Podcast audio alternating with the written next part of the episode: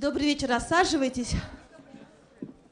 А на днях, ну буквально месяц назад, произошло знаменательное событие для нашей страны на самом деле. Четверть вековой юбилей телекомпании НТВ. А люди, которые присутствовали на самом празднике, говорят, было скучновато. Поэтому мы решили э, все переделать. И юбилей НТВ отмечаем прямо здесь сейчас Светлана Сорокина и Виктор Шендерович. И Виктор Шендерович. А и он, Виктор а он подписывает книжки.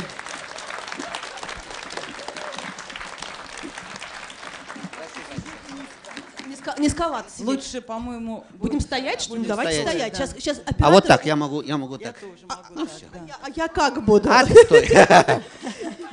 Ну хорошо, ладно. Что ж тут? Ну чудесно. Значит, пока я разворачиваю свое кресло, значит, о, о, о, нормально? Я, я, опера- я не вас спрашиваю, оператора. Прости. Мы все-таки еще Я- помним, как это на телевидении. там Руководить немножко. Да. А, значит, я начну с, с- с самого начала. Извините, пожалуйста, но мне кажется, что благодаря телеканалу НТВ страна решилась специалистов в двух больших областях. И вы многим пожертвовали ради того, чтобы 25 лет назад на свет могла появиться телекомпания НТВ. В общем, каким образом вы, каждый из вас туда попали? И, и, не- и не жалеете ли вы? Наверное, сначала свет, потому что раньше попала свет. Нет, ты раньше. Я в конце 97-го. Она же из Вестей. А, да, из вестей, да. Из вестей. А, я, я писал программу «Куклы», я не был в кадре сначала. Я писал программу «Куклы» с декабря 94 года. А потом, благодаря прокуратуре генеральной, я стал телезвездой. Потому что они завели в э, июне 95 года уголовное дело против программы «Куклы». И, потому что титры никто не читает. Ну, титры «Куклы и куклы», «Куклы на НТВ», «Куклы на канале НТВ». Они завели уголовное дело 13 июня. 15 мы сели на пресс-конференцию, и я сел, Тут и, и куклы, и куклы. Ельцин, Черномырдин и я. Вот в таком составе, значит. И Малашенко, Игорь, глава телекомпании. И примерно там несколько десятков телекамер. Было лето 97-го, Это был да? 95-го. 95-го. Лето 95 Это было первое уголовное дело, потом было еще несколько, я рецидивист. Вот. А первое было незабываемо, конечно. Вот, и я сел в кадр, вот, и, значит, это, в общем, я начал давать, э, давать интервью по пять в день. И, э, в общем, быстренько, быстренько пообвыкся. Потом я решил, что меня все уже знают. Когда мне позвонили из газеты «Балтимор Сан», спросили, что я делаю, думаю о деле Симпсона. Я понял, что я вышел на международную арену. Вот, и уже как-то уже, уже как-то посоился. И меня шоковая терапия, меня э, корреспондентка московского комсомольца вылечила в ноябре примерно. Она позвонила мне, сказала, Виктор Антонович, интервью, все. И я привычно, по пять интервью в день, я привычно договорился. Мы уже договорились, как где? Она говорит, «А, и последний вопрос, а вы вообще кто? Я говорю, девушка, а вы куда звоните? Она говорит, а мне Шен- э, сказал э, редактор срочно интервью Шендеровичем, а кто вы не сказал? А я тут недавно. Вот. В общем, это был, это был 95-й год. А вот в 97-м уже программа «Итого», где я сел в кадр уже комментировать без всяких кукол. А куплеты писал Вадим Семен Жук. Вот там скромно сидит. Вот. Вот. Вот. Вот. И, а, а Плотов и... Плот, нет, э, Смолки- э, Лосев и Смолкин, два замечательных артиста питерских, э, это все потом исполняли. А только что в коридоре мы вспоминали, слышно, да? А только что в коридоре мы вспоминали, что озвучкой практически всех кукол занимался Сергей Безруков. Сереж Безруков, да, Тогда совсем, еще- со- совсем молодой, Да, еще до тогда бригады. еще да. совсем молодой, и еще не, не член бригады, и не Высоцкий, не, не Есенин, и никто. Член не только не Да. бригады, но и президентского совета. Он ни- никакой, никакой бригады еще не член. А был веселый, молодой, Да, очень веселый, талантливый, молодой. озвучивал всех подряд, да, и мы с ним на озвучке иногда встречались, и там... А вы почему, что вы делали на озвучке? А документальные фильмы мы же еще... не На одной и той же программы, Я, студии. думаю, да, я не знала, что Безруков озвучивала кукол. Сейчас я думаю, может, и Сорокина озвучила Нет, нет, какую-нибудь куклу небольшую. Нет, нет, нет, нет. Это было нет. просто в одной студии, студии Дикси на, на Лубянке в А вас, Москве. значит, переманили, получается. Нет, все было не так. Я пришла в самом конце 97 года с программы «Вести». Я до этого шесть с половиной лет работала на ВГТРК в программе «Вести». И мне казалось, что это пожизненная история, потому что новости и новости, новости и новости, и, в общем, как бы уже никуда. А потом меня выперли с вестей, потому что, как вы знаете, много чего произошло за это время. И Первая Чеченская, и выборы 96 -го года. И, в общем, я уже сильно не устраивала руководство, потому что был такой период интересный в это время, когда мы по большому счету делали авторские новости. Немыслимый жанр, да, особенно в наших нынешних реалиях, но тем не менее такое было. И поскольку я гнула свою линию, в конечном итоге это всем надоело, и мой до того момента друг, а спустя некоторое время снова друг Коля Сванидзе, который короткое время возглавлял ВГТРК, он меня, соответственно, с вестей вытурил. Сказал, делай что-нибудь другое. Но я сказала гордо, что нет, тогда я ничего не буду делать, и ушла. Ушла, кстати говоря, вот уже действительно в никуда. У меня не было никакого конкретного места.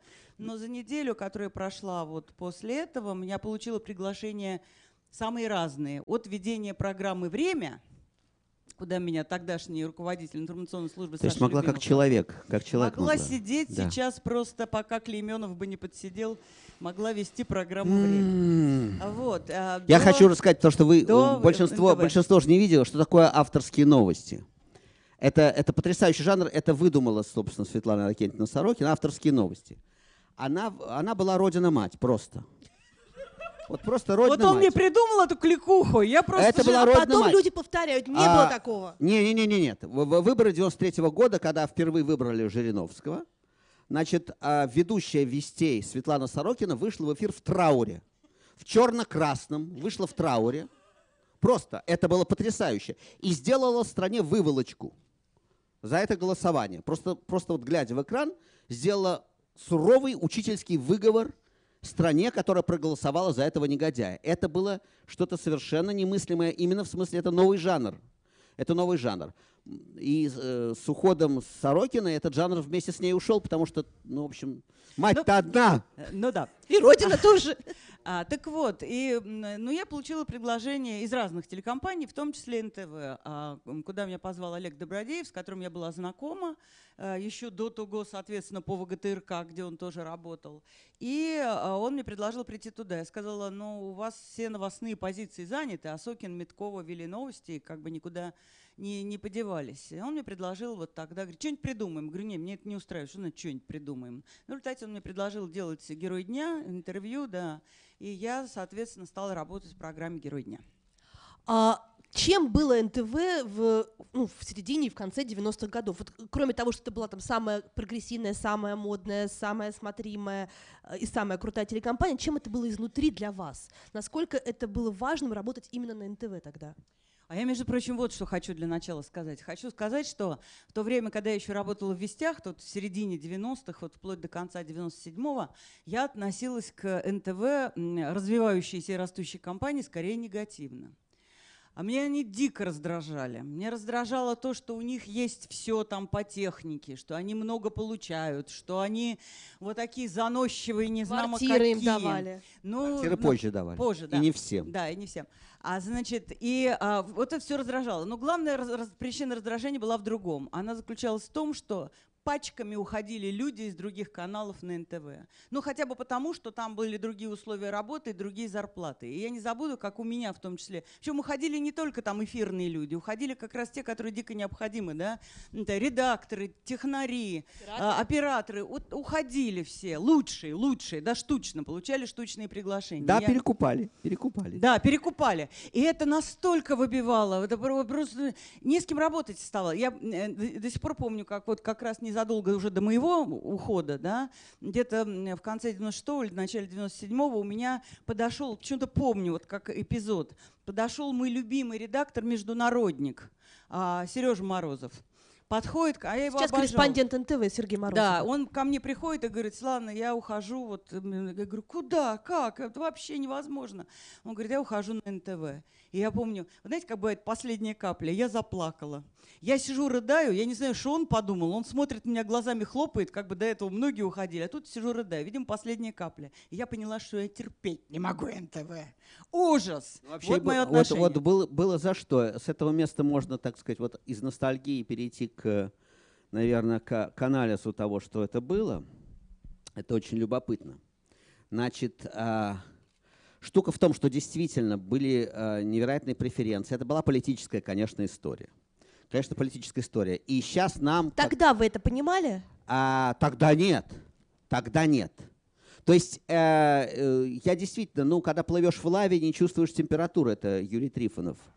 Э, рефлексировать я по этому поводу стал потом. Нет, а я-то вообще чего? Я на, на, до 97 -го года просто на НТВ не приходил. Я сидел себе, стучал по, по программе в неделю, писал и отсылал сценарий. Я там даже внутри не был никогда. Вот. Но, конечно, причастность, ощущение вот там причастности и так далее. Нет, я этого ничего не знал. Потом немножечко постепенно это начало проникать в сознание. А история была такая. Конечно, а, и нам поминают о том, что, конечно, НТВ было создано, пролоббировано, да, конечно, там сквозь Коржакова, надо было через Коржакова найти подход к телу Ельцина, что а Коржаков был главным человеком в стране вообще. Да, это охранник. И надо было в 96-м пройти выборы Ельцина. Да, а потом нет, и сначала, а потом выборы Ельцина, которые, собственно, и называются «Коготок увяз пси птички пропасть», если говорить всерьез. Потому что, э, значит, э, рейтинг Ельцина к концу 95 -го года был нулевой. А, а, они были абсолютно в Кремле уверены, что виноваты в этом НТВ. Меня кадрил генерал Коржаков, вербовал, гулял со мной под ручку, значит, подстерег однажды и гулял под ручку и говорил, Виктор, давайте, значит, давайте, когда вы будете писать программу «Куклы», звоните в Кремль, консультироваться, дал мне визитную карточку. Я представил себе Пару тип... шуток подброшу. Я, да, да, да. Что правильную позицию мне подскажет, про кого шутить, про кого нет. Я представил себе титр, главный консультант программы генерал Коржаков, значит, у меня водка носом пошла, значит, я еле отбился. Но замечательно, как я держал, меня Бог спас, я карточку визитную не спрятал, так и держал в руке. И когда я отказался, он аккуратно вынул карточку у меня из пальцев. И правильно, это была индульгенция на совершение преступления средней тяжести. Визитная карточка Коржакова. Он был первый человек в стране. Сейчас это, может, надо, подзабылось.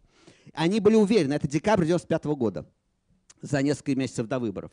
Они были уверены, что надо договориться с НТВ, с куклами, что дело не в Чечне, не в Грачеве, не в Коржакове, не во всем, не в коррупции, а надо договориться с НТВ.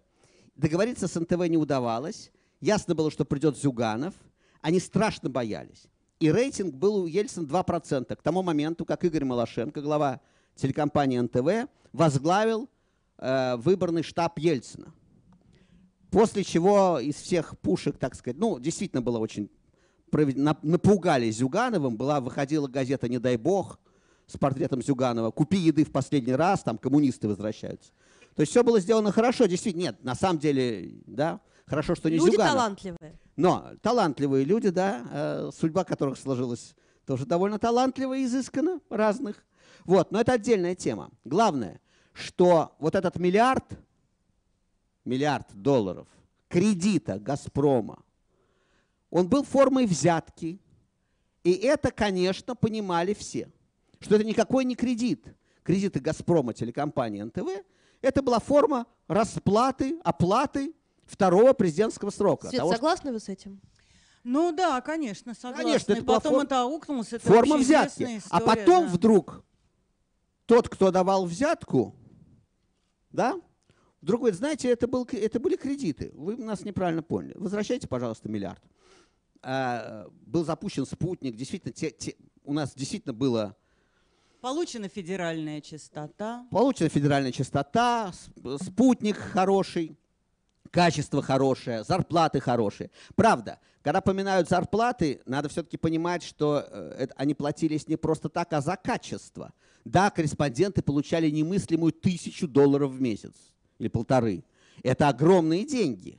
Это сейчас, э, так сказать, да и сейчас тоже в эпоху, да ладно, в эпоху э, Газпрома Лукойла это э, референты получают по две, по три, извини. Значит, а тогда действительно там полторы... Ты отстала от жизни, Света. Я тебе, тебе потом расскажу. Все.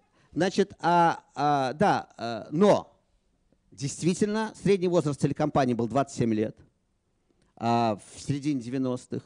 И действительно, это были, это действительно был, как не иронизировать над этим, но довольно уникальный журналистский коллектив.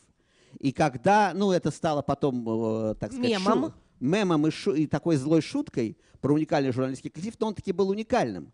Потому что таких людей, как Осокин, да, как Осокин вел новости, да, значит, Парфенов, при всем моем сложном к нему отношении, ну, братцы мои, когда человек летит в Чили сделать стендап один в Ля Монеда, да, к годовщине путча, в Сантьяго, он записывает стендап в Сантьяго, и через сутки он в Якутии делает репортаж.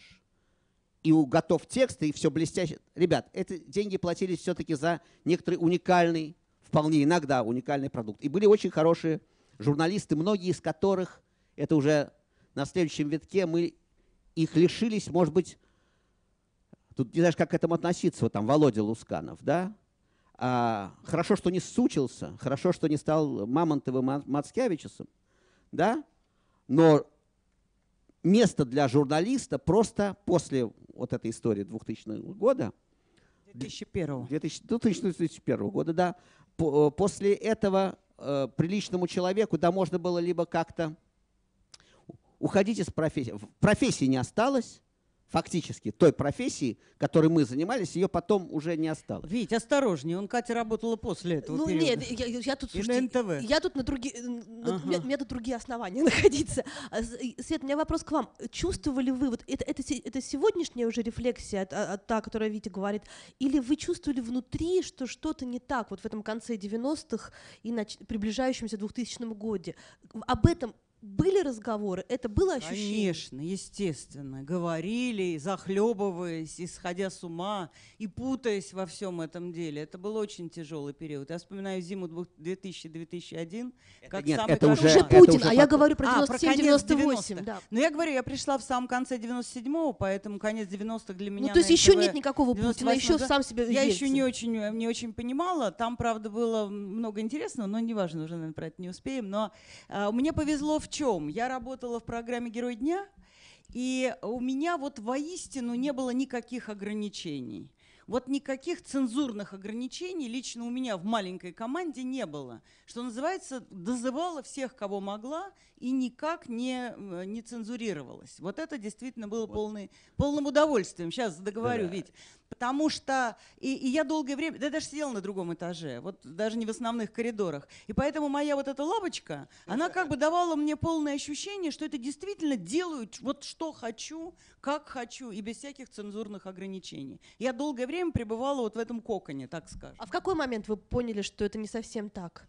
Ну, У меня просто когда- есть ощущение, что то, что, то, о чем говорит Виктор, это ну, с, га- как сказать, с годами пришло понимание. А внутри этого понимания до 2000 года не было. Я думаю, что нет.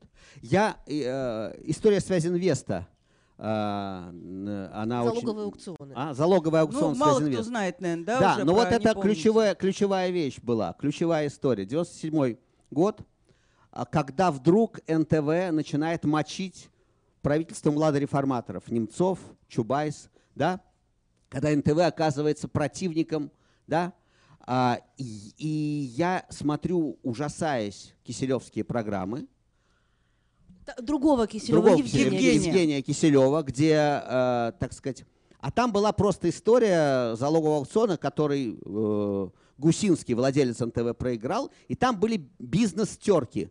Они полезли наружу. В 97 году уже они полезли наружу. Для тех, кто был в курсе, это было совершенно очевидно, что идет, так сказать, э, да, связинвест, большие деньги, большой, большие бизнес-терки, вражда, олигархи. У каждого олигарха было по телекомпании, ведь, э, так сказать. Ну, это- Забыли. Березовский первый канал. Березовский, пе- Потанин третий, да, у каждого было, было Но так мне сказать, кажется, что это неплохая ситуация, в Это которой у каждого ситуация. олигарха есть по своему но, телеканалу. но НТВ, понимаете, э, это все там, ТВЦ было э, абсолютно в открытую частной лавочкой, да, и так далее. Э, У, чей олигарх, тот и там, тот и решает. У НТВ была другая репутация, и как следствие другие обязательства перед публикой. Мы были, мы взяли на себя обязательство быть честными. И вдруг выясняется, что мы обслуживаем, наш канал обслуживает бизнес-интересы нашего олигарха. И вот это был, опять-таки, только увяз всей птички пропасть. Вдруг а как это выясняется? Вдруг для выяснилось, что есть выяснили? наш, вдруг выяснилось, что есть наш олигарх, и надо э, защищать интересы нашего олигарха. По счастью, хотя я сидел на том же этаже, На каком? На котором свет или на на вось- котором... Нет, нет, нет, на котором восьмом, на, на основном. Но у Гусинский поразительным образом... а, я был городской сумасшедший. И это очень выгодно. Я однажды это прямо он проартикулировал. Он однажды меня в педагогических целях, Гусинский позвал вместе с ним посмотреть программу «Куклы». И я пришел, уже чую подвох какой-то, я пришел в здание мэрии московской на 21 какой-то там этаж. Он говорит, ну давай вместе посмотрим, сказал он, Гусинский. И мы сели смотреть вместе программу «Куклы». Сейчас вот трудно поверить, но он не видел, не читал сценария. Мы делали программу, так же, как потом Итого. Мы ее отдавали на эфир, и Гусинский, Киселев, Добродеев потом все смотрели в эфире вместе со всеми. Вот хотите верьте, хотите нет. И Гусинский понятия не имел, что будут за куклы. Идем посмотрим. И, значит, э, куклы были, и как раз еще, еще шли титры, у него начал звонить телефон. И в этот раз был Примаков. Я слышу бу-бу-бу-бу-бу-бу там в трубке. И Гусинский, а Примаков же не знает, что я тут же сижу. И Гусинский Примакову говорит, а про меня идет речь, что я там опять? О, можно я, э, ну, можно, можно. не в прямом эфире, да? Ну, то есть, ну, неважно. В прямом, ну, неважно, э, э, о ну, чем можно, речь. можно, что? А, значит, и, Гусинский Примакову говорит, Евгений Максимович, ну, он ебанутый на всю голову, я, что я могу с ним сделать? Ну, ну он сумасшедший, я, я, я не знаю, ну, правда, я с ним ничего не сделаю, он, он больной, правда, он сумасшедший и мне подмигивает. И я сначала хотел обидеться, а потом подумал, какая прелесть. И я начал культивировать. Культивировать ебанутость, что я сейчас немедленно выскочу, порву рубашку, уйду в паблик, всех заложу, все расскажу, что знаю. И у меня была такая репутация такого, ну, ну немножко больной, да. Я понял, что это очень хорошая репутация.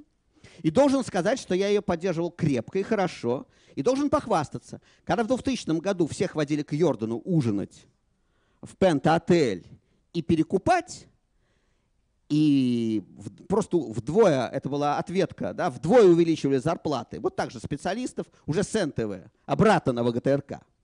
Когда всех приглашали ужинать, редакторов, ведущих, корреспондентов, операторов, технарей, и, и говорили им, а мы все же по очереди ходили, и потом, как в коридорах, ты не знал, да, как кого бы кого, все понимали, что все же понимали, что не его одного позвали. И все так э, демонстрации, свобода НТВ, а, а, а ужинать водят. И разговоры были такие, сколько получаешь? Полторы, три, две, четыре, просто удваиваясь зарплаты. И люди начали уходить с НТВ. Это уже был 2000 год. И, и уходили они на ВГТРК обратно, на ВГТРК обратно. ушел Олег Разоряли, обескровливали, озаряли, э, так сказать, э, значит, обескровливали, разоряли в кадровом отношении. Да, а, а разговор был простой в пентотеле у Йордана и Меткова. Разговор был простой. Значит, либо ты уходишь на повышение зарплаты в ГТРК, возвращаешься в лоно государства, так сказать, и тебе прощаются грехи молодости. Как сказал один корреспондент, я латентный государственник, сказал он. Латентный государственник. То есть проснулась зов родной матери, как удвоили зарплату, сразу проснулся зов не, не этой матери, а другой. А мальчики, родины мальчики. А, да, другой, настоящий, настоящий. Вот, значит, и вот так вот это, значит, происходило. А мне, так я хочу сказать, у меня такая была репутация, меня даже ужинать не позвали. То есть, когда Кох пытался меня, э, значит... Света, а, а меня тоже нет. А, меня тоже нет. Я ну, тоже не хочу. Правильно. Ну, знали, Хорошо, правильно. а вот с вами проводились беседы на тему того, каких героев звать вот в этих бизнес-скандалах? В какой-то момент хотя бы Нет, это... вот к счастью нет. Видимо, у меня тоже какая-то дурацкая репутация была. Да, видимо так. С тобой два берега. Нет, не, не с теми людьми мы говорим про историю. Мне потом опосредованно, например, Женя Киселев или еще когда Добродеев был, то Добродеев говорили что-нибудь там, какое-нибудь неудовольствие, а зачем ты там вот чего-то там, кого-то. Да, но не более того, постфактум, потому что меня тоже не отсматривали и не, а, не цензурировали. Это было счастье. В этом смысле было счастье. Я просто хочу сказать, было, меня даже спрашивали, а какая политика у, у телекомпании НТВ? Потому что была программа «Итого», Киселева, а потом мой, э, итоги Киселева, а потом мое итого, как пародия. И в итогах у Киселева мочат Чубайса и Немцова, а потом э, в куклах или в итого мочат тех, кто мочит Чубайса и Немцова. И э, нас спрашивали, а, собственно, в чем, да? Я понимаю, что Гусинский, ну, он, так сказать, пытался, пытался показать как бы вот такую, да, палитру. Сдержки вот. и противовес тогда это называлось. Да, сдержки, сдержки и противовесы. А что касается того процесса, который шел изнутри, вот, э, то там был очень, очень тоже такой поучительная история. Э, я наблюдал э, миграцию Олега Добродеева в сторону государства, внутреннюю. внутреннюю. Я ничего не знал о переговорах, о, о его визитах. Но он к Бе- тоже был сильно латентный государственный. Латентный, да, ну он еще по папе, он по папе был латентный. Папа был редактором программы «Время». Значит, генетически. Генетически там все. Вот, но а, Олег Добродеев, которого мы боготворили, он действительно блистательный совершенно был э, информационщик, милостью Божией. Вот. А, но как-то он меня позвал после... Два случая было, когда я просто... А мы были друзья, он на год младше меня, и мы, в общем, приятельствовали. Я говорю в прошедшем времени, потому что сейчас это просто какой-то другой человек. Это вот носороги Ионеску. Это просто... тоже были хорошие отношения. Совсем- совсем другой человек. да. А с тем Олегом, с, с Олежком мы были приятелями. И он меня звал, а, значит, он меня звал к себе в кабинет, давал какие-то, так сказать, пленочки смотреть, что-то говорил, просто информацию сливал. То, что нельзя было в информационном вещании, можно было у меня в Итаго, да, какие-то темы. И однажды он меня, однажды он меня, значит, позвал к себе и сказал, э, был сюжет про советскую армию к 23 февраля у меня в программе. Он сказал, Вить, мы не можем так, а, а уже была вторая чеченская, он говорит, мы не можем так, э, это наша армия, вдруг говорит Олег, это наша армия, значит, мы так не можем в такой интонации говорить о нашей российской армии. Я говорю, Олег, ты служил? Он говорит, нет. Я говорю, давайте я расскажу про армию. Я служил, и, так сказать, я, я этот предмет-то знаю, и он меня. Я некоторые истории слышала. Да, да, да. интересно. Нет, я говорю, давай я тебе расскажу, если тебе интересно, что такое армия, давай я тебе расскажу, потому что к обороноспособности это не имеет никакого отношения. Вот что я только не делал в армии, Это только, мы про э, прежнюю армию говорим. но родину я не защищал. Сейчас, Я- конечно. Все что угодно. Сейчас все иначе. Все что угодно, кроме этого. Значит, он говорит, нет, нет, нет, это наше. А второй случай был вообще поразительный. Звезды... Подождите, а можно я Сорокину тоже спрошу? Нет, я уже сижу жалуюсь, говорю, Витьку одного позвали и... А он просто привык, он, у него концерты. Сольник. Я, наоборот, я Да. отвык, я отвык. А наше дело модераторское, сидим тут. Сидим, да, мы сидим и модерируем. все, да, а теперь переходим к... А, Есть ли сейчас ощущение... Я, я помню момент 2001 года и разговоры, поскольку телекомпания «Средний возраст» был 27 лет, то средний возраст корреспондентов был значительно вообще ниже. И люди, которые... И это унизило. Ой, черт. По тонкому льду иду, по тонкому. Я сидела, слушала, что они говорили, когда разваливалась телекомпания, когда вс- происходили все эти события, известные 2001 года. Они были э, совершенно растерянными молодыми ребятами, и которых сейчас, мне кажется, там, ну, не всегда даже нравственно обвинять в, тем, что, в том, что они там сучились или скурвились, потому что они не очень понимали, что их использовали вообще и кто их использовал, и что те люди, которых они считали хорошими и своими отцами, и, в общем, своими э, родителями вторыми, а так и было, а, оказались большими дядьками, которые решали свои дела. Вот это ощущение, когда оно появилось? Очень, очень э, это помню. Витя не даст мне соврать. Я, в принципе, ни на кого... Сами вовлекаете сейчас Я беседу. никого не набрасывалась и никого не обвиняла. Дело в том, что это действительно болезненная была очень история, поскольку я сама маялась и видела, как маялись те самые молодые корреспонденты, мы все уже постарше были. Я, например, помню, как э, м, когда вот только был захват ночной в апреле 2001 года, и мы перешли, часть компании перешли через дорогу да, на ТНТ туда, в те помещения. И такое вот как бы в студии устроили совещание. Все растерянные, все а, прибитые произошедшим. И а, я вижу, впереди меня стоял как раз Вадик Токменев, нынешний а, большой ведущий на НТВ, а он тогда еще совсем молодой, как раз вот этот Только корреспондент. приехавший из, который реги- приехал из из, региона, из, его вытащили из Кемера, и, э, он талантливый человек, э, и вот был Илюша Зимин и Вадик Токменев, любимые корреспонденты. И вот он стоит, И я так вижу, что его прям потрясывает. Хотя он с нами пришел эту дорогу, он с нами пришел туда, но его прям трясет. Он позже уже вернулся на НТВ. И я говорю, я желаю его успокоить, говорю, Вадик, ну не переживай так, но саму трясет уже. А он так оборачивается, и не то что зло, но резко мне говорит, хорошо вам говорить, а у меня ни кола, ни двора, ни негде жить, у меня жена и двое маленьких детей, сказал он мне. И я так осеклась просто, потому что и нечего сказать. Я подумала, что да, я, у которой там уже э, было где жить и не было при этом семьи, да, я вдруг поняла, что в определенном смысле мне в моем одиночестве э, проще принимать решения, чем, чем Вадику. Это было вот просто урок на всю оставшуюся жизнь. А потом я помню, я помню, как, как каждого из нас обрабатывали. Каждого включая вот этих самых ведущих молодых журналистов. Кто обрабатывал? А были специальные люди, которые буквально каждому, а, каждому со своими страхами или посулами. Это были не только обеды у Йордана, это были именно точечные обработки. И это было настолько страшно в определенные моменты, что я понимала, как каждому приходилось туго. Поэтому нет, ничуть не, не осуждаю и абсолютно... Ой, я... Нет, Вить, а помнишь, кстати говоря, когда сразу вот в день развала нас позвали на «Эхо Москвы», мы с тобой вместе ходили, помнишь, да? И вот знаешь что, вот, вот, вот будешь смеяться, у меня вообще плохая память, я забываю все, может это и хорошо, когда забываешь многое, но я помню наш твой разговор, и ты так в пылу еще вот этого вот произошедшего и резко, обличительно что-то говорил, а я тебе помнишь, Акуджаву читала? читала так вот у меня плохая память, но я помню, что я читала, ведь. А я что помню. вы читали? Да. А, а, очень короткое стихотворение Акуджавы. «Мой друг по перьям и бумаге, одной мы связаны судьбой. К чему соперничать в отваге? Мы не соперники с тобой. Мы все к земле своей пристрастны, к ней наши помыслы а, спешат. А кто из нас с тобой прекрасней, пусть Бог и время разрешат». Там есть, смотри, если в диалог вступать. Пристрастность к родине имеет в виду, у Акуджавы, и он, име, он имеет в виду то, что разность людей, разность оценок. И вот здесь я готов быть э, толерантным, когда, да, я, и я уважаю оппонента, если это, если это, если это оппонент.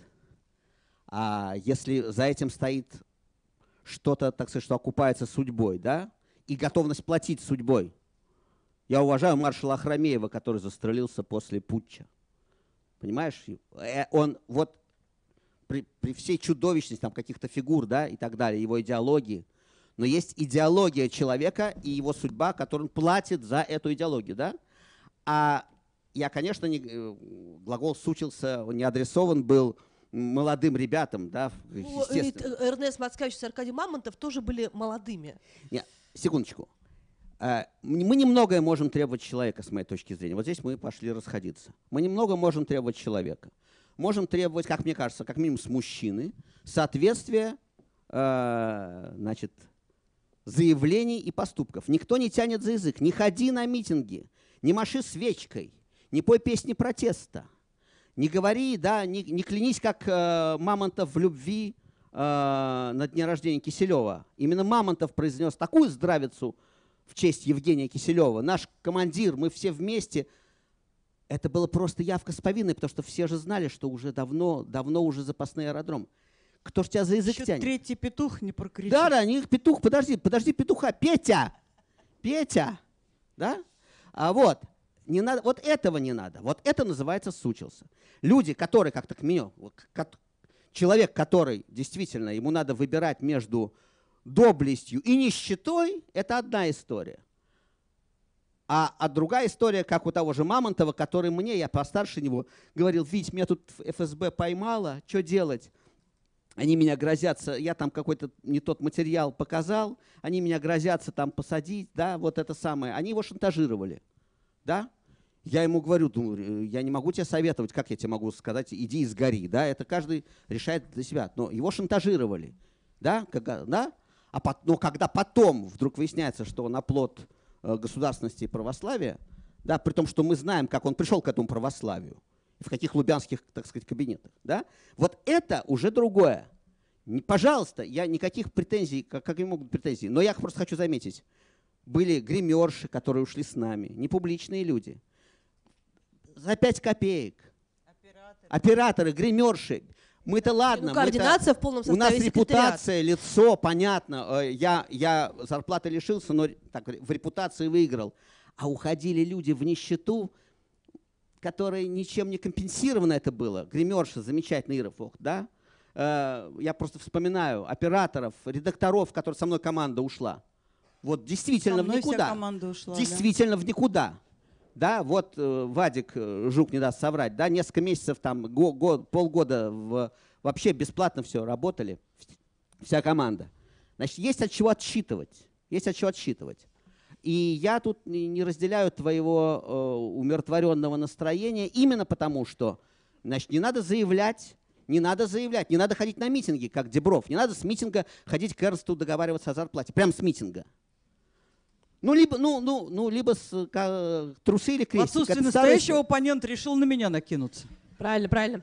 Свет, а, а, скажите, когда вы ходили к Путину, это знаменитое, это, я очень люблю эту фотографию, когда вы все на Красной площади, а, и такие решительные лица, и момент сложный. Да никто не помнит, наверное. Помните, это наш поход к Путину, Нет, да? Все помнят, да? конечно, помнят. Все забыли, а это помнят.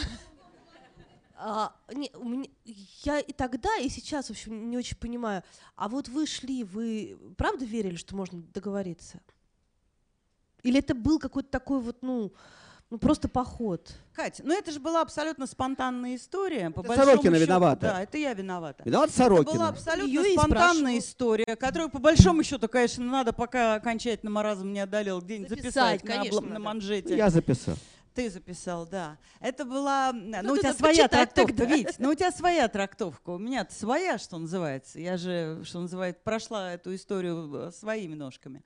Но, но э, история это была очень занятная и спонтанная. Дело в том, что с Владимиром Владимировичем мы были знакомы.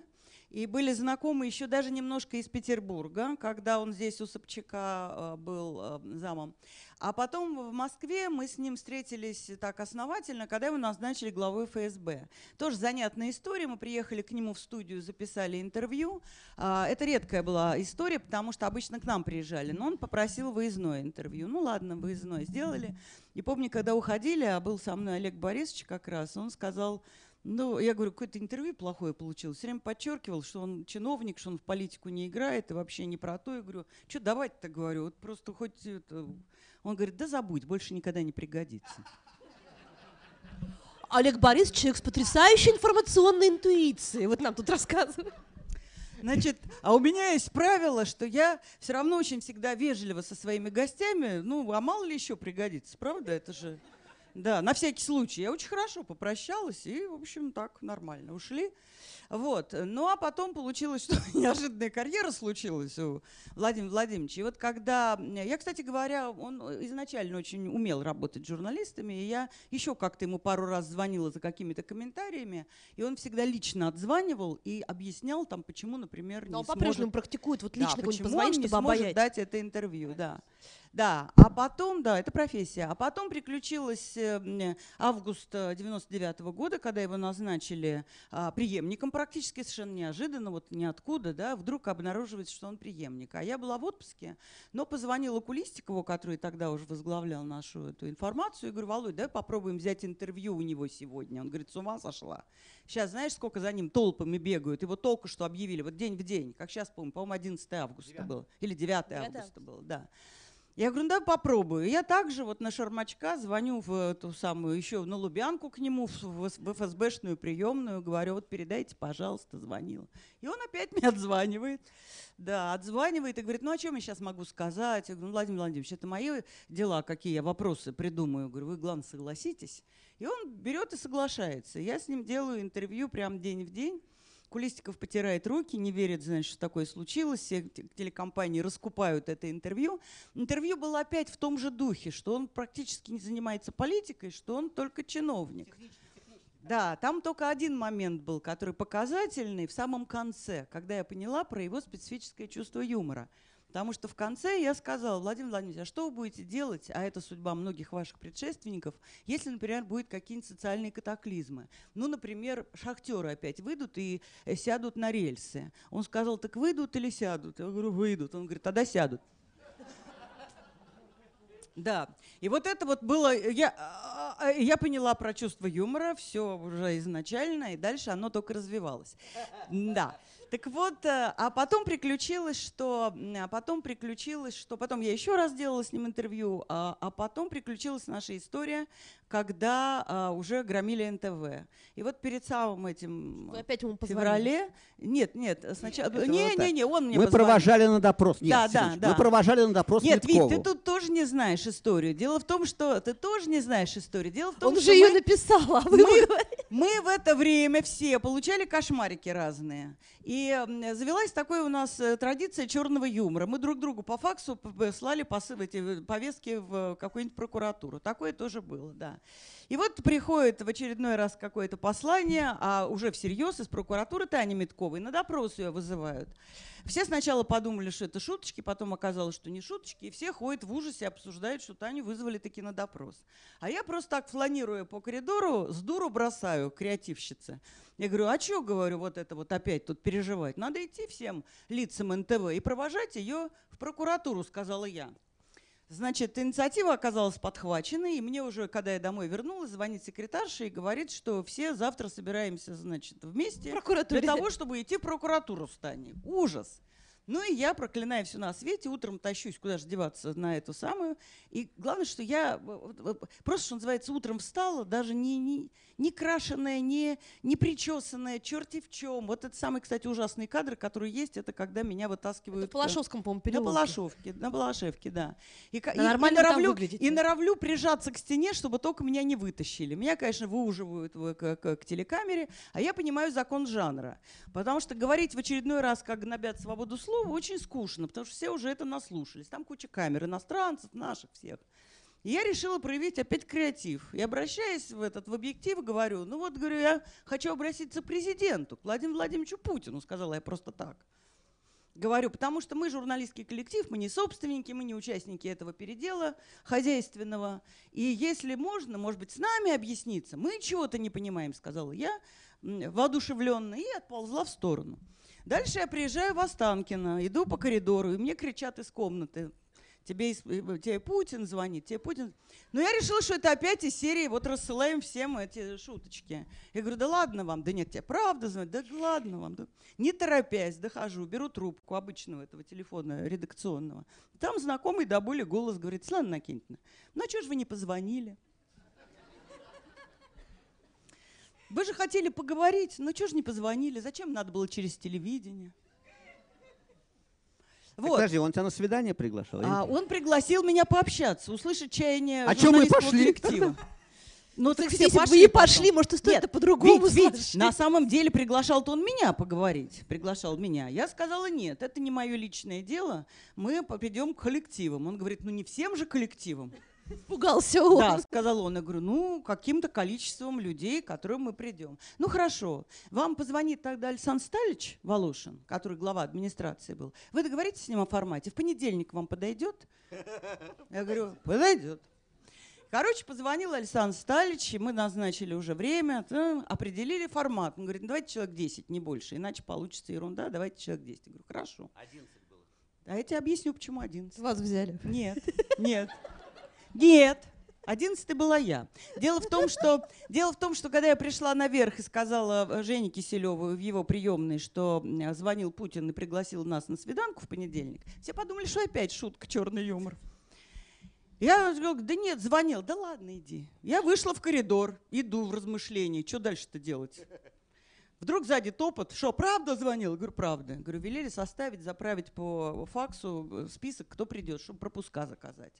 Ну, началась бурная жизнь, а я повторяю, я на другом этаже сижу. Дальше я, посидев час, где-то два на другом этаже, решила узнать, как там дела, что заправили они факс. А там 10 без меня, Витя. Я прихожу, говорю, а как, где факс? Да уже заправили, заправили, уже мы не знаем факса, как стали еще заправлять. Я говорю, ну посмотреть-то можно. Смотрю, все есть. Я говорю, а я? Они говорят, а тебя забыли.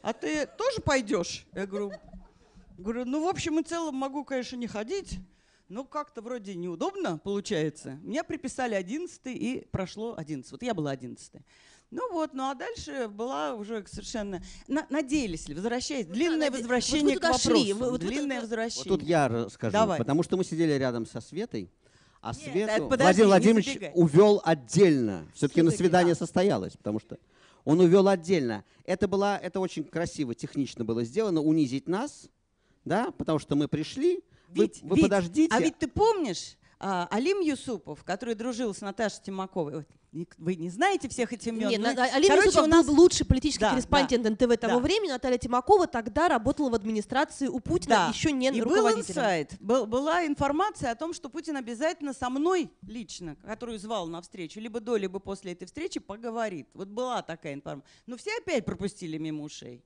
И все оскорбились, когда он меня вызвал. Но самое смешное, Витя, это было то, что когда я пришла, там тоже все было разыграно по нотам. Пока я сидела в приемной, я а, ждала, пока выйдет от него кто-то, как сказала секретарша.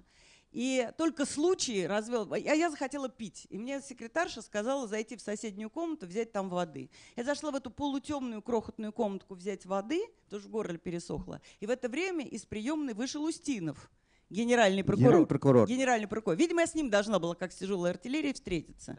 Да. а я стояла в темноте, он поозирался, никого не увидел и ушел. После чего я выползла, значит, из этой комнатки и пошла уже на свиданку. После чего через час Путин нам объяснял о, о том, что у нас независимое правосудие. Это было очень трогательно вот после этой, после этой, значит, когда он, Да. когда он, а мы пришли, а ситуация идиотская, потому что мы пришли как бы просить, и он был... Вы пришли просить что? Нет, ну секундочку. Вот эта вот импровизаторша сказала, Владимир Владимирович, позовите нас. Он говорит, пожалуйста, вы хотели встречи? Мы попросили, получается, что мы попросили о встрече. И он, он гениально поступил в это, сказал, пожалуйста, вот, вот я, вот говорите, просите. И я гляжу, а все так, ну, потому что действительно глупо, мы должны просить, не погуби батюшка, ничего другого не остается, потому что мы пришли просить за НТВ, и все это понимают. А Света сразу написала, все бесполезно, так, своим ажурным Я почерком. взяла, я взяла Всё бумажечку, бесполезно. карандаш этот кремлевский, и написала сидевшему рядом Вите. Все Все бесполезно. бесполезно. И когда, значит, а, и Путин, ну, пожалуйста, говорите. И тут я понимаю, что настал мой звездный час шута Горохова, потому что мне можно то, чего так нельзя. И я говорю, Владимир Владимирович, у нас заложника взяли. Антон Титов, финдиректор, потому что Малашенко с Гусинским сбежали, а и Антона Титова, финдиректора, таскали, посадили. Он ходил на допросы по повестке, его посадили, ночные допросы при двух малолетних детях э, по 16 часов. Я говорю, у нас заложник, э, у нас заложник, мы пришли просить о заложнике. Вот Антон Титов, То есть финдиректор. в итоге вы просили не про Да, свою я скажу- профессию, а про, Нет, про я Антона секундочку, Титова. у нас взяли заложника, у нас взяли заложника, вот Антон Титов сидит, его допрашивают по ночам. Э, да, нельзя ли выпустить? И тогда этот говорит мне, «М, Виктор, а у него так рассадка же перед ним. Поэтому, когда потом был с музыкантом Юрой, все ерунда, потому что перед ним лежит раскладка, кто где сидит, он же не обязан запоминать. Да? И он, да, э, Светлана м, Иннокентьевна, там, Татьяна м, Ростиславовна, он, так сказать, все сверялся с рассадкой. И он мне говорит, Виктор Анатольевич, э, что же вы хо- э, хотите, чтобы мы вернули телефонное право? У нас же независимое правосудие. Я говорю, хочу на полчасика буквально. Вот вы сейчас просто позвоните. А- Свет. Я говорю, вы позвоните генеральному прокурору и спросите, почему человек, который никого не убивал, не насиловал, почему он сидит в СИЗО, его допрашивают по ночам по 16 часов. Я говорю, вы просто позвоните, спросите его. И пока мы будем у вас сидеть, независимое правосудие, независимая прокуратура, совершенно независимо от вас, его отпустят. Вот он так с пониманием улыбнулся и так далее. В общем, и дальше вот была эта пытка трех с половиной часовая, потому что, ну, Я, я не выдержала. Я ушла курить в коридор, сказав, попросивши про- прощения, я вышла в коридор, потому что я уже снова сидеть это не могла. Нет, это, было, понимала. это было совершенно циничное издевательство. И мне в этот день, то есть я и раньше А более-менее... на вашей личной встрече понимал. было то же самое. Да, это было такое прединтервью. Было прединтервью. Да, да, да. И, в общем, э, с 29 января вот, 2001 года для меня, потому что одно дело телевидение, ну там тоже много видно, но другое дело, когда человек смотрит на тебя бесстыжими глазами и лжет тебе в глаза, причем то, что называется, ты знаешь, что я знаю, что ты знаешь, да? То есть мы все все понимаем, но его позиция формально неуязвима. У нас независимое правосудие. У нас, он говорит, он так как бы даже извинялся. Мне приходится объяснять вам элементарно. Видите ли, я юрист. Мне приходится вам объяснять э, элементарные Слушай, а, вещи. ка- а ты видел И он как бы фотографии? извинялся за то, что мы такие темные, не понимаем. Ну как же вы просите меня? Ну как же? Спор Витя, хозяйствующих Виктор субъектов. Анатольевич, а ты видел фотографию, где вот сейчас была встреча с журналистами у а, Владимира Владимировича? Видел, да? Как это шабануло. Через много лет вот это Да, снова да, да. Это стокгольмский синдром в полный рост, конечно. Когда на поклон к, к тому, кто захватил, выстраиваются, это, конечно, уже счастье отдельное. Это, да, в России надо жить долго, в том числе для того, чтобы видеть вот такие вот с дистанции такие э, такие эволюции человеческие. С чем вы связываете, э, как бы это, ну, официально никто этого не декларировал, но это было очевидно, и почему-то мне кажется, что это действительно правда. А в какой-то момент, когда уже с НТВ там стало все понятно, а потом стало еще более понятно, а, мне рассказывали, что это было действительно распоряжение о том, чтобы ни одно из лиц бывшего НТВ, и с этим было связано то, что и Осокин очень много лет не мог сидеть в кадре, и та же самая Меткова, оставшись на НТВ, все равно не могла сидеть в кадре. Что очень много лет бы существовал запрет на лица НТВ в кадре федерального телевидения для того, чтобы ничего больше у людей не ассоциировалось с той эпохой НТВ, которая была. Вот насколько правдоподобна эта байка, верите ли вы в нее, и сталкивались ли вы с запретом на себя, в эфире федерального телевидения. Не, не, я, спокойно. Не... Прямое доказательство. Не, а я нет. Я в 2003 меня Эрнст позвала на Первом канале немножко Вы оттуда сами ушли? А, да, да. Ой, просто очень смешно. Две, две, два слова. А, мы встречались всегда в буфете на девятом этаже в Останкино, а, когда я был типа звездой НТВ. А из меня хотели делать Урганта а, значит, не, не в смысле даровать. Ну, а, а, я сейчас представила себе... Не, не, не, нет, нет, я сейчас я представила себе, вы вдвоем будете вести программу не, не, нет, нет, нет, Ургант еще в школах. Нет, не важно. А, а, Андрей Разбаш был такой человек, Царство Небесное, который, который мне предлагал делать в 98-99 году, еще Путина не было, а я был как раз. Потом стал наоборот. А, предлагал мне делать вечернее шоу, и а, они меня, в общем, кадрили. И Костя с своей высоты так обнимал меня, кстати, Львович, и говорил, Витя, ну когда же ты перестанешь работать на маленьком канале и пойдешь работать на большом? И когда случился 2001 год, я сел у телефона и стал ждать, что меня, значит. Вот до сих пор жду. Телефон потерял, потерял, потерял. Вот. Нет, ну это все было понятно. Это все было понятно. Это следует признать рациональным, этот запрет. Я думаю, что он был в, в, в ряде случаев. Его следует признать рациональным. Надо было, чтобы сменилось немножко поколение. Надо было стереть, так сказать, вот такую ластиком очень длинную полосу стереть, чтобы действительно не было никаких это рациональная вещь, я э, технологически. Да, было бы странно, если бы было по-другому. Да, да, да, да, да. Нет, они надо им отдать должное в последовательности. Это называется танки грязи не боятся. Ведь с нами вот когда пытался воевать там Крыжаков, там Ельцин, а, а они там уголовные дела были и пошлости было много и давление тоже было какое-то. Но они, сейчас это смешное слово я скажу, стеснялись они стеснялись, потому что вроде свободная страна, цензуры нет, и они должны были придумать давление как бы так, чтобы, да, это была обоюдоострая вещь. Они могли давить, но мы могли об этом рассказать, мы могли отвечать. А тут пришли люди, которые сказали, да, так сказать, да, да, мы вас сейчас изнасилуем. Сказали, сделали. Да, и все, да, все, все по-честному. Обещали изнасиловать, и изнасиловали, и смотрят прямыми глазами. И ты отводишь глаза. Глаза отводишь в итоге ты у Искандера, улыбаясь похабной улыбкой обесчещенного, у Искандера сказано, и отводишь глаза ты, потому что неловко. Да, как бы за них неловко, за, да? а они, да, а что, нельзя? Да? А что, как-то по-другому надо с вами? Нет, они, они по-своему, они по-своему, ребята, последовательные. Когда случилось... Да, есть еще. Сейчас, сейчас, сейчас, я по-быстрому. Нет, ну следующий, наверное... Нет, следующих нету, мы последние за нами не занимали. А все-таки, когда была точка невозврата, это дурацкий вопрос, но тем не менее он важный для, как вы себе это представляете, когда брали миллиардный кредит или когда э, сказали, произнесли это слово уникальный журналистский коллектив и стали уникальным журналистским коллективом торговать в переговорах с властью, или когда Путин принял решение. Вот в какой момент была точка невозврата, когда все еще можно было сохранить?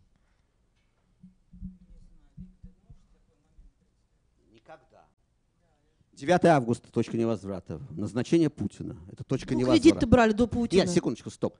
Значит, вот тут давайте, вот эти вещи надо, э, эти сюжеты надо разводить, чтобы это не слепалось в один разноцветный ком пластилина. Значит, э, Бродский говорил, э, ходишь в булочную, сотрудничаешь с режимом, да? Ну, такая шутка была у Бродского.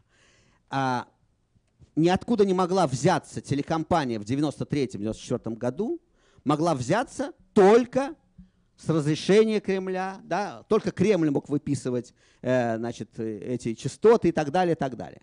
Никакой чистой, никакого общественного телевидения в английском смысле да, общественное телевидение, Но НТВ, общественное... не, по-моему, не, не претендовал на роль общественного Нет, телевидения. нет, нет, нет. Но я имею в виду, да, но общественное в том смысле, что мы зависим, телевидение зависит, большое федеральное средство массовой информации, зависит действительно от общества, да, такого быть не могло. За этим стояли деньги. Раз деньги, то значит интересы. В России деньги завязаны на власть, всегда были. И во власть шли за деньгами.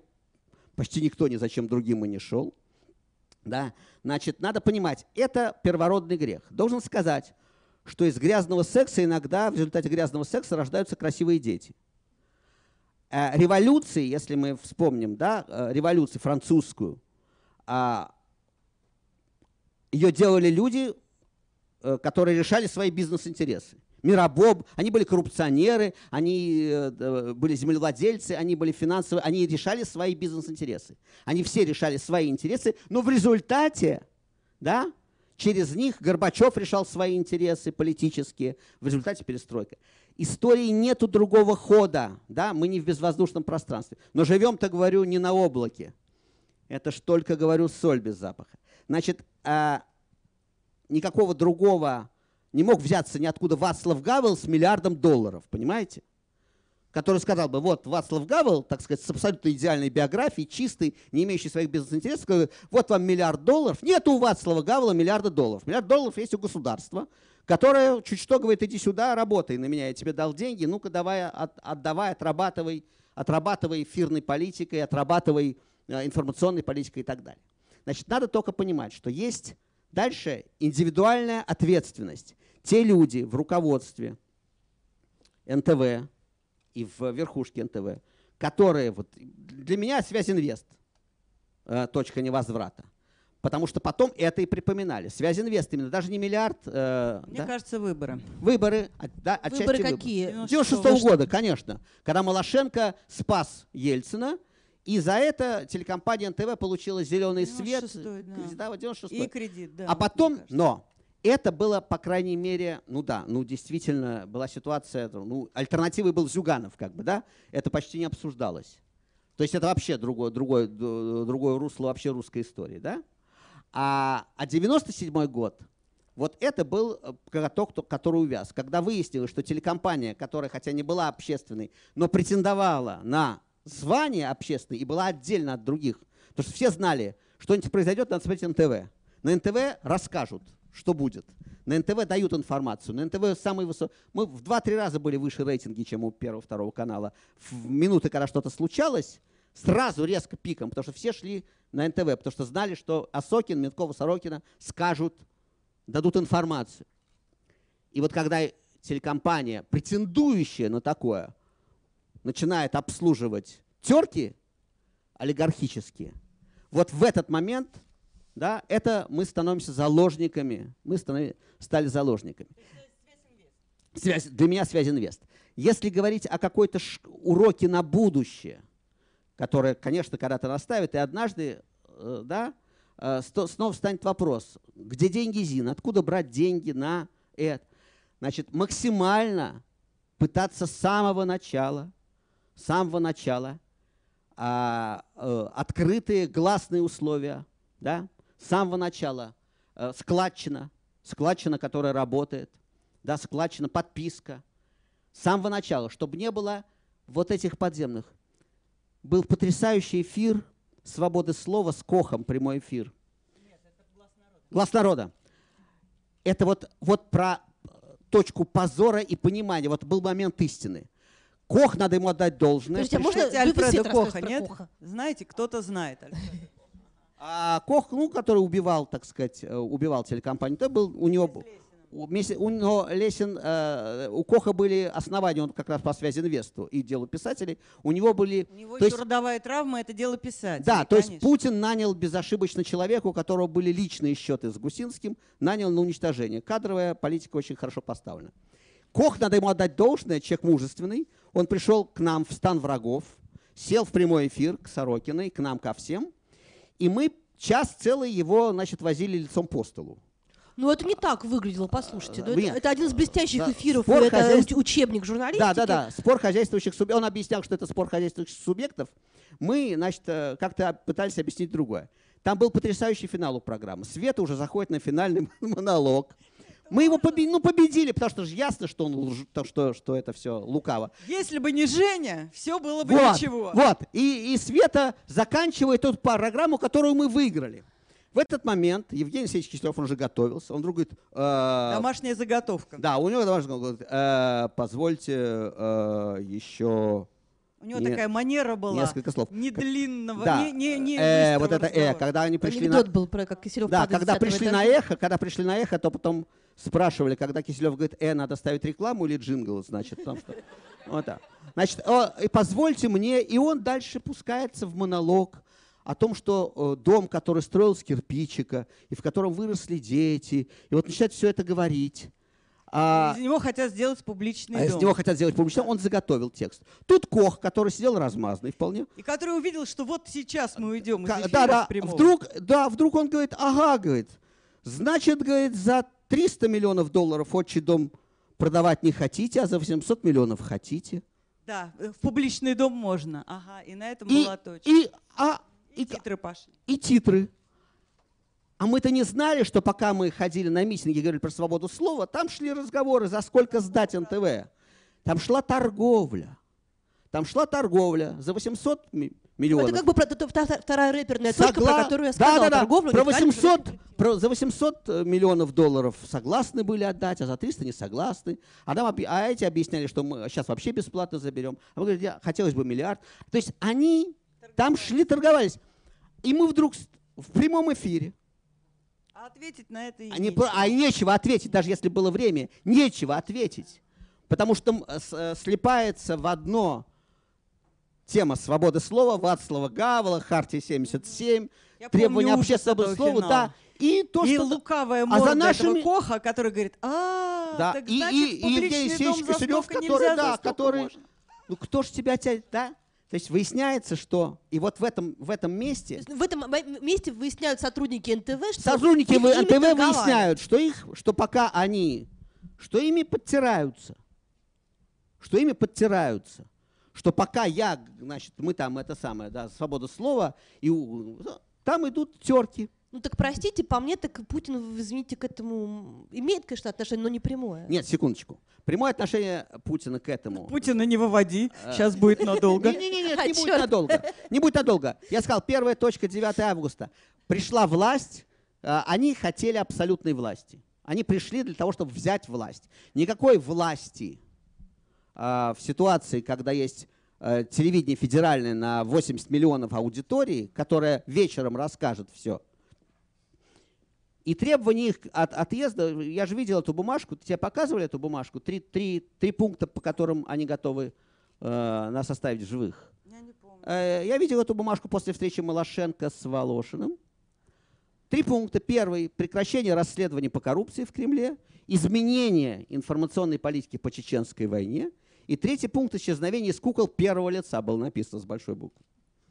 Три пункта. Третий, самый неважный. А крошку Цахиса кто ж забыл? Нече было. Нет, Крошку секунду. Цахи. Я- Гофмана-то нече я хочу было. сказать, Подождите, у меня последний С вопрос. крошкой Ой. или с крошкой, с Подождите крошкой или с секунду. крошкой. Вадику- Если бы мы готовы были, если бы мы готовы были, если бы мы готовы были изменить позицию по чеченской войне и при- прекратить расследование по коррупции, если бы мы были готовы встроиться, тема, кро- тема кукол сошла бы потихонечку на нет, уверен. Я хочу сказать, что у нас вот Вадим Жук здесь, ему нужно убегать сейчас, он хотел два слова сказать. Вадик, Я про хорошее. У каждого из нас есть шанс сделать конкретное хорошее дело. Дело в том, что в Петербурге существует такая организация «Молодые люди», называется «Открытое пространство». Они были наблюдателями на выборах, а потом они переросли в такую команду, которая кому может помогает обиженным властью, да, может она человека э, неправедно арестованного каким-то образом освободить, сделать что-то для этого. Симпатичные, глупые, молодые люди, настоящие, это безусловно. И вот я читаю, что они снимают помещение, и у них плоховато с деньгами, чтобы оплатить аренду этого помещения. Я их говорю, давайте я с одним поэтом почитаю стишки, а, э, деньги уйдут вам. Потом думаешь, что кто придет, кому мы нафиг нужны. И придумываю следующее. Давайте я вам приведу аукцион. И беру работы у Юрия Нарштейна, у лауреата Оскара э, Саши Петрова, у Бори Жутовского, у Сережи Цыгаля, у Марины Азизян. Беру книги у э, Юры Роста, э, кассеты у Юлии Кима. Вот сейчас книгу у Вити Шендеровича отобрал. Вот все это я буду продавать, и можно в самом деле заработать какие-то деньги, которые помогут этим, безусловно, настоящим молодым людям. Это будет 10 числа э, сего года ноября. Э, запомните, Достоевский, Достоевского 34 в 18.30. Если уж вам, я смотрю, аудитория богатая, всем бабки девать некуда, это не так страшно отдать небольшие деньги, потому что, как Витя правильно говорит, курочка по зернышку клюет. Он говорил, наши коготок. Нехитрые зернышки. А? Он Чего? другое говорил, но это не важно. Да. Я специально приеду из Москвы для этого. Представляете, какой я-то хороший. И специально набрал э, сам Лотов, да.